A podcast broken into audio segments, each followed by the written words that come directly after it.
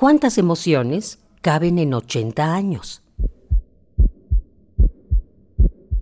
¿Y a ti? ¿Qué recuerdos te trae la música? Súbele el volumen a la radio, que el viaje a través del tiempo está por comenzar. Radio UNAM, ocho décadas de música y remembranza. Mil mundos caben en la radio sabiéndolos acomodar. 1939.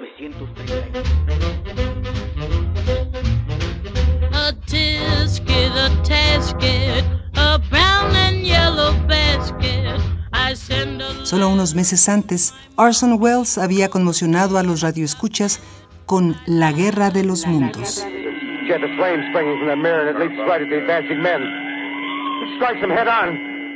Lord, they're turning into the whole the the gas tanks, tanks of the automobiles, spreading everywhere. Coming this way now, about 20 yards to my right. Greta Garbo, Lupe Vélez y Dolores del Río engalanaban las pantallas de cine. Ese mismo año, en calles de la colonia Roma, en la Ciudad de México, nació un niño que tiempo después escribió Las batallas en el desierto. Hablamos de José Emilio Pacheco. En 1939, un bolero puso a bailar el corazón de los oyentes, Frenesí, del compositor Alberto Domínguez. Quiero que vivas solo para mí y que tu Escuchémoslo en voz de la inolvidable Lupita Palomera. de ti, bésame con frenesí.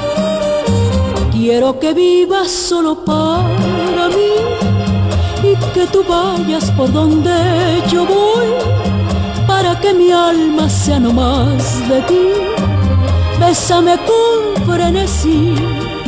Otro tema que llegó para quedarse en la memoria fue este, Perfidia, interpretado por el trío Los Panchos.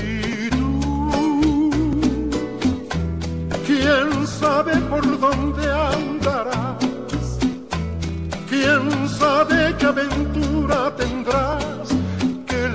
Estás de mí. Te he buscado por doquiera que yo voy y no te puedo hallar. ¿Para qué quiero otros besos si tus labios no me quieren ya besar?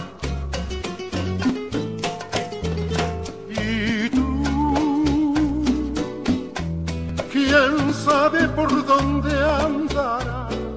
Y en 1939, Radio UNAM adopta las siglas XEUN e inicia transmisiones con 1000 watts de potencia. Radio UNAM, ocho décadas de música y remembranza, porque la vida se mide en canciones, historias, instantes.